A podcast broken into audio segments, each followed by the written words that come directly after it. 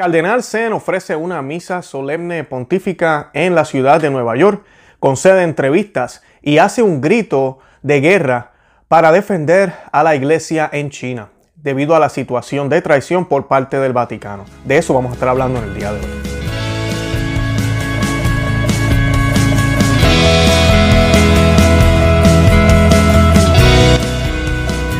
Bienvenidos a Conoce, Ama, Vive tu Fe. Este es el programa donde compartimos el Evangelio y profundizamos en las bellezas y riquezas de nuestra fe católica.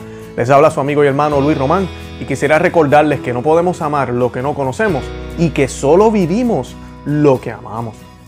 Hoy tenemos esta noticia, les voy a estar compartiendo algunas imágenes de la misa solemne pontífica que hizo el cardenal Zen, como pueden ver en las fotos, eh, bueno, los que estamos ya familiarizados con el rito extraordinario y la misa tradicional, la misa de siempre, pues reconocemos todos estos símbolos y toda la vestimenta que él está utilizando.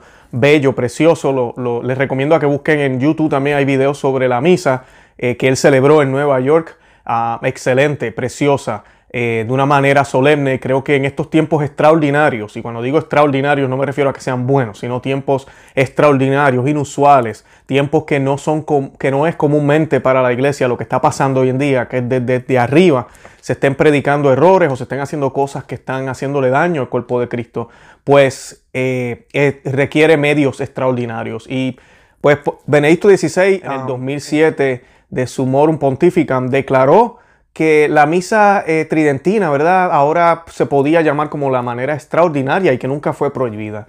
Y pues ese nombre, ese título, ¿verdad? El rito extraordinario, la forma extraordinaria, pues fue, bien, fue Benedicto XVI quien se lo dio, pero realmente esta es la misa que siempre fue, la misa que siempre ha sido y la misa que nunca se ha ido. Y pues creo que esto es una señal de, la división que hay dentro de la iglesia, pero no división, de, de, de la iglesia verdadera que siempre está fiel a Cristo y de la contraiglesia que lleva ya unos 70, 80 años haciendo de la suya. Así que pues eh, hoy voy a estar leyéndoles un artículo de un camarógrafo que estuvo pendiente a todo lo que sucedió. Él trabaja para Liza y me pareció muy, muy interesante todo lo que él nos comparte. Pero antes de hacer eso, yo quisiera que hiciéramos un eh, Dios te salve y lo vamos a hacer en el nombre del Padre y del Hijo y del Espíritu Santo. Amén. Dios te salve María, llena eres de gracia, el Señor es contigo. Bendita tú eres entre todas las mujeres, y bendito es el fruto de tu vientre Jesús. Santa María, Madre de Dios, ruega por nosotros pecadores, ahora y en la hora de nuestra muerte. Amén. En el nombre del Padre, y del Hijo, y del Espíritu Santo. Amén. Santa María, ora pro nobis. Bueno, y el camarógrafo comparte aquí algunas cositas que, él observó por parte del cardenal, pero también nos habla un poco de lo que él dijo. Eh, esto fue una entrevista que hizo la, la señora Claire Shrey, mi, pronunciación Shrey Tien en LifeSife o de Lightside y pues vamos a estar compartiendo esos detalles ahorita mismo. Dice el cardenal Sen, obispo emérito de Hong Kong, llegó 15 minutos antes. El único indicio de su edad es cuando se tapa la oreja y se inclina hacia adelante, pero no pasa mucho tiempo para ver que el cardenal Sen no tiene interés en tranquilizarse por el resto de su vida. Se sienta, se sienta derecho y responde a todas las preguntas de Claire, la reportera, con respuestas largas impresiones y impresiones apasionadas. Su volumen e intensidad aumenta a medida que Claire se enfoca en la severa opresión de la Iglesia en China y Hong Kong y la traición del poder de cesión del Vaticano al régimen comunista. Hasta hace poco el cardenal Zen se abstuvo de hacer comentarios críticos sobre Papa Francisco, pero eso ha cambiado y ahora por primera vez el cardenal Zen tuvo fuertes palabras de críticas para el Papa. Dijo, desafortunadamente en todos estos años nunca refiriéndose al Papa, nunca tuvo una palabra crítica sobre lo que está sucediendo en China. Siempre elogió al gobierno chino, compartió el cardenal Zen. Y no hay duda de que el cardenal Zen cree que el Papa Francisco ha lastimado a la gente de Hong Kong, que ha estado luchando contra la brutal represión del gobierno chino contra la libertad.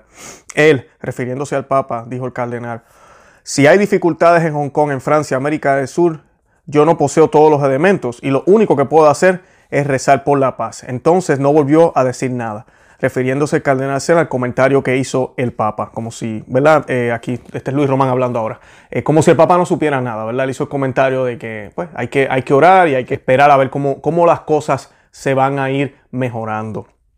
El cardenal Sen declaró sin rodeo que el secretario del Estado del Vaticano, el cardenal Pietro Parolin, el arquitecto del acuerdo entre la Santa Sede y China, no es un hombre de fe, durante la entrevista de 20 minutos, el cardenal pareció olvidar lo cansado que estaba y se animó cada vez más. Cuando Claire le preguntó qué pueden hacer los católicos de todo el mundo para ayudar, destacó lo que, lo que más odian los comunistas es la verdad. Dijo el cardenal, estar bien informado, no ser engañados, porque hay demasiadas voces que no hablan de la verdad, de ilusiones o mentiras. Estar bien informado para distinguir entre la verdad y las mentiras. El reportero continuó. Al día siguiente cubrí la solemne misa pontifical que el cardenal ofreció en la iglesia de San Vicente Ferrer. Nuevamente me sentí humilde por la resistencia del cardenal. La disciplina y la mecánica necesaria para presidir una misa alta son exigentes para cualquier hombre. Todos los asistentes sabían que esta no era cualquier misa o una otra más. Había una solemnidad y una seriedad que nunca yo había experimentado. Quería acercarme para ver a este hombre santo en acción, pero la seguridad que estaba por todas partes no me lo permitía. Seamos realistas, los comunistas preferirían al cardenal Sen muerto. Justo cuando estaba pensando en cómo podría terminar mi camino hacia el frente, un oficial vestido de civil se acercó y me preguntó si me gustaría que me escoltaran a la capilla lateral para tener una mejor vista. Ver al cardenal Zen ofrecer cuidadosamente y expertamente la misa fue una maravilla. Su latín creció en volumen y fuerza. Luego se dirigió a la conferencia de Lepanto, donde pronunció un discurso de apertura a una multitud en la sala que estaba de pie. Estaba sin guión y animado. Recordó a los fieles que salvaguarden la fe y la verdad en honor de aquellos que sufren a manos de los comunistas y sus apologistas en el Vaticano, incluido el Santo Padre. Dijo el cardenal, el Papa Francisco no tiene una sola palabra de consuelo ni una sola palabra de consuelo. Bueno, y esto es muy triste, esta situación de China. El cardenal Zen, yo recuerdo desde, antes de que se firmaran estos acuerdos con el gobierno comunista chino, estuvo hablando y eh, salió muchísimo en EWTN, eh, en, mayormente en la prensa en inglés. Lamentablemente la prensa en español, yo no sé qué nos pasa, pero muchas cosas no se cubren como se deberían estar cubriendo. Y lo digo aquí abiertamente, si hay alguno de la prensa que me esté escuchando, eh, vamos a ponernos las pilas y a cubrir las cosas objetivamente sin estar siempre del lado de, de, Roma, sino mirar las cosas objetivamente. No es secreto lo que está pasando en China, todo el mundo sabe lo que está pasando en China. Y pues las reacciones del Vaticano son extrañas, son bien extrañas. Y pues la manera en que se hizo este, este documento y este acuerdo lo que ha hecho es que la iglesia verdadera, la que, la que era apostólica, ahora tenga que ser la perseguida.